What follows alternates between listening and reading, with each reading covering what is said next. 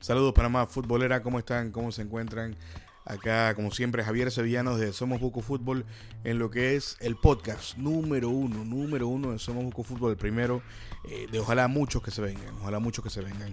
Hablaremos eh, en teoría de lo que es eh, el fútbol de estufa, como se dice internacionalmente, de lo que es nuestro fútbol panameño, nuestro balompié.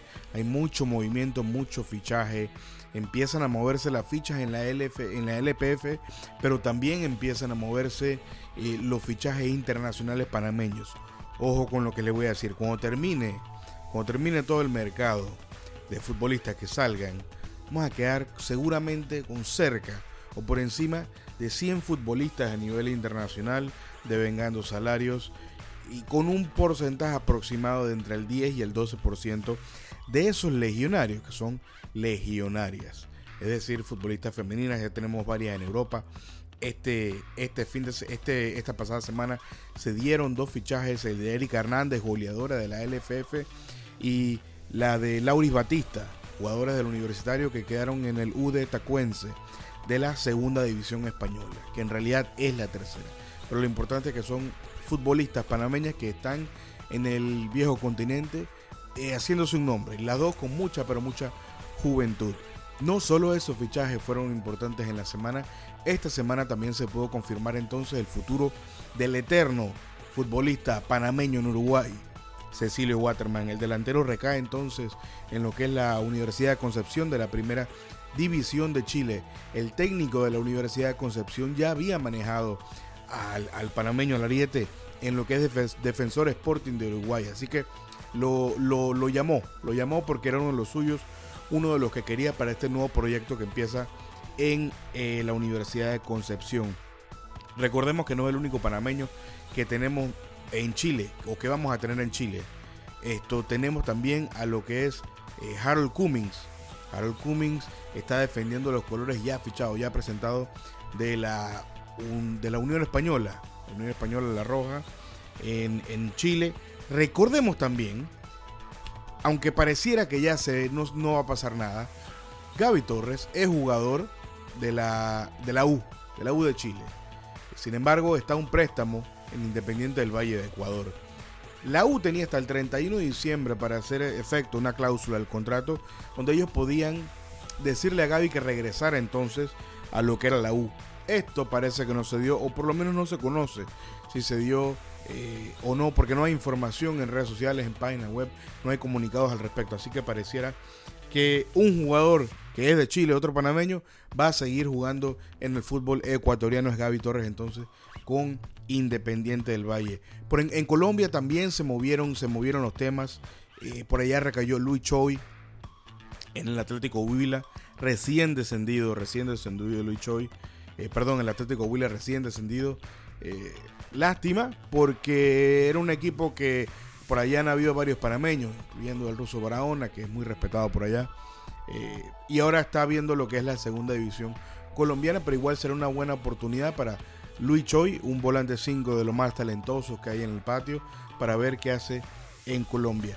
En otra nota no tan agradable de Colombia y de fichajes, tenemos que hablar de que José Fajardo quien iba hacia su segunda oportunidad en el extranjero, después de haber estado en Arabia Saudita, ahora recayendo en la equidad, no pasa los exámenes médicos, se le encuentra entonces lo que es una lesión que ya venía arrastrando, pero que el jugador aparentemente desconocía, desconocía, y en la equidad le dicen que él tiene un tema y que es necesario operarse. Entonces, el jugador parece que va a regresar a Panamá para operarse, según dice el comunicado del CAI, que lo da como una posibilidad, y también deja entrever que su recuperación pudiera ser en Colombia, esperando entonces o dejando así una ventana, una ventana para que el ariete panameño regrese a la equidad, a ver si lo quieren de vuelta una vez que esté completamente sano. José Fajardo, uno de los mejores delanteros que tenemos en Panamá, seguramente su éxito es cuestión, es cuestión de tiempo. Eh, también en la semana un portero, un portero importante del fútbol panameño, llega al fútbol de Turquía, al, al, al Bulosor de la segunda división de Turquía. Le estoy hablando de Orlando Mosquera del Tauro FC. Llega junto de la mano de su representante Roberto Brown. No está firmado el jugador todavía. Ellos tenían conversaciones muy pero muy avanzadas y les había gustado todo lo que habían visto de el, guante panameño. Sin embargo, querían finiquitar unos últimos detalles, querían verlo en vivo antes de poder firmarlo. Este es un compromiso difícil para Cuti Mosquera. Es un equipo que no anda bien, que tiene eh, ocho partidos seguidos sin conocer la victoria. Es el sexto portero, Orlando Mosquera, es el sexto portero que llega esta temporada a ese equipo, lo cual no habla bien de, de cómo se están manejando las cosas. Entonces es una cosa que está a color de hormiga allá en Turquía y el Cuti va a tener que ponerse los guantes bien, pero bien puestos. Seguramente lo hará, todos conocemos eh, sus, sus fortalezas. En el fútbol del patio también se están moviendo los fichajes, salen delanteros, el San Francisco pierde a Cristian Zúñiga, quizás el mejor extranjero de los últimos años en Panamá, eh, delantero potente, veloz, colombiano, con mucho recurso que recae entonces en el fútbol de Perú, en la Alianza Lima uno de los grandes, a modo de préstamo por allá. Baja sensible para el San Francisco, pero por ahí ya el San Francisco está haciendo los, movimientos necesarios para, para suplir esas bajas. Eh, traen un volante con bastante llegada y bastante gol de Colombia, eh, Juan José Mesú. Por ahí también se están reforzando el medio campo. Eh, ficharon a, Cunningham, el jugador de la Alianza, Sergio Cunningham, es un volante 5, tratando de suplir entonces la ausencia de Choi que perdieron. Y por ahí también están sonando nombres en la delantera del San Francisco que busca, que un 9. Por el Tauro FC también movimientos, movimientos de pretemporada. Eh, ya entrena Walker, ya fichado. Eh, lo vimos en pretemporada bastante, pero bastante bien. Emmanuel Walker. Por ahí sonaba chingo Ormechea. Estaba Ormechea en la pretemporada del Tauro. Sin embargo, no se le firmó al jugador. No sabemos cuáles eran las intenciones del Tauro. No sabemos si en realidad lo iban a firmar en algún momento. Pero hace unos días estaba en la pretemporada del Tauro. El pasado jueves hizo un amistoso contra Fútbol y el viernes, ayer, es presentado entonces con el Sporting San Miguelito, que ni corto ni perezoso lo llamó y le dijo: Nosotros te queremos ya, te firmamos ya, esto es lo que te ofrecemos. Entonces desconocemos si el Tauro en realidad le sacaron un jugador que él, ellos querían en realidad esperar un poco más para ficharlo. Pero por ahí ya anoche se vienen noticias mejores para el Tauro. Anoche el presidente de Tauro, Álvaro Vargas, tuitea y dice, pone una foto de Edwin Aguilar celebrando un gol y dice el presi, vendrán más celebraciones como esta esta temporada.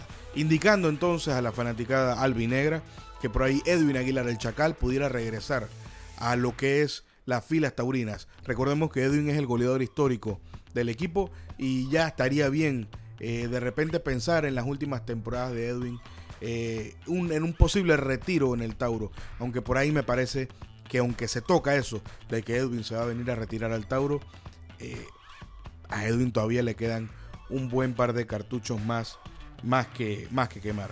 El Costa del Este tampoco se queda atrás, firmó un 9, firmó a Edwin Salazar, un colombiano que tiene experiencia en Colombia y en Finlandia.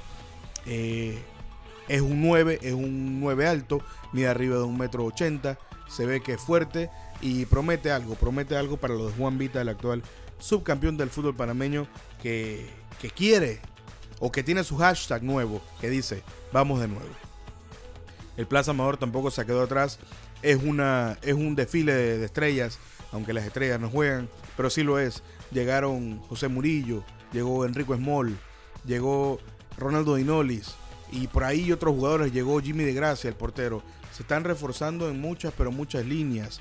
Eh, para entonces buscar eso que se quedaron a muy poco del, campeonato pasado, donde estaban esperanzados con una final y con un campeonato, pero cayeron en semifinales. Conversábamos con Mike Zombie, Mike Zombie me decía que esta temporada puede que sea diferente, los fichajes se están haciendo bien y la idea es darle un, una ideología de juego al equipo de que toque pelota, de que no haya un jugador por encima del otro, de que no haya un jugador que tenga más la pelota que el resto de sus compañeros, que todos, todos tienen que aportar. El Sporting entonces también tiene su fichaje. Ya hablamos de Chingor Mechea que lo fichó. Por ahí llegó Alexis Corpas y suenan más fichajes. Le, le, les anuncio por acá, suenan más fichajes. Por ahí vienen delanteros y volantes explosivos para el Sporting San Miguelito, otro equipo que viene haciendo las cosas bien. desde lo administrativo, pero necesita puntuar en lo deportivo, cerrar o empezar el año como cerraron el año pasado. Muy bien, muy fuerte los de Dorian López. La alianza también empieza a hacer sus llegadas importantes. Por ahí regresa un hijo de la casa, Ricauter. El perro Barzallo regresa a reforzar la delantera aliancista, que será interesante porque tiene el César Albombo Medina, un histórico, pero que quizás ya no está para jugar las 18 fechas, los 90 minutos, pero seguramente mucho que aportar en cuanto a liderazgo y experiencia.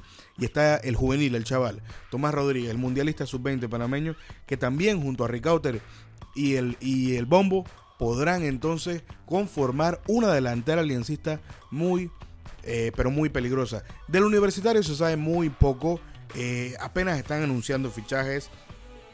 Por ahí suena que regresa Alfredo Stephens, quien rescindió contrato en Portugal y regresaría a las filas de la U. No sabemos, sabemos que está Gary Stempel. Eh, ellos están en pretemporada, pero están haciéndolo todo muy, pero muy callado. Otro que está muy, pero muy callado es el Árabe Unido. El Árabe Unido que, que se sabe muy poco, que en redes, sus redes están también apagadas. Muchos problemas por ahí se habla económicos, administrativos en las filas del Árabe. Eh, Aldo Ciel está entrenando en la pretemporada. Regresa entonces el guante, el guante colorense al Árabe Unido a ver si, si lo fichan, porque desconocemos si lo ficharon o no. También suena Carlos Caliche Small, aunque Carlos Small tiene ofertas en Honduras específicamente, y de concretarse no, no sería eh, una alta para el Árabe Unido. Hablando de sus bajas, sabemos que Joseph Cox, el Pele Cox, quien sonaba para Universitario y también sonaba para CAI, desconocemos a dónde ha recalado, es baja de Árabe Unido. También es baja eh, Palacio, el volante, el volante eh, panameño que llegó hace unas temporadas y le, le, fue muy, pero muy bien Alexis Palacio por allá. Otra baja también es Armando Cooper, el perco. Entonces sabemos más de bajas que de altas del Árabe Unido y eso, eso no puede ser tampoco para empezar la temporada. El Atlético Chiriquí tiene hoy en la noche un partido importante en lo que es eh, su estadio, su coloso, allá en David Chiriquí, contra el Sporting San Miguelito, donde presentarán cuatro fichajes. Se fueron para Sudamérica y consiguieron algo, algo bonito por allá, lo trajeron a la alta provincia para defender entonces los colores rojo y verde en la LPF. Sí hablaron de sus bajas, eh, entre ellas el más sonado es el pistolero Garcés, que ya no sigue con el Atlético Chiriquí. Pero se vienen cosas importantes entonces para los, para los chiricanos. Y esto, señores, ha sido lo que es un pantallazo de lo que es el, el, el mercado de estufa, el fútbol de estufa de los panameños internacionales y en la LPF.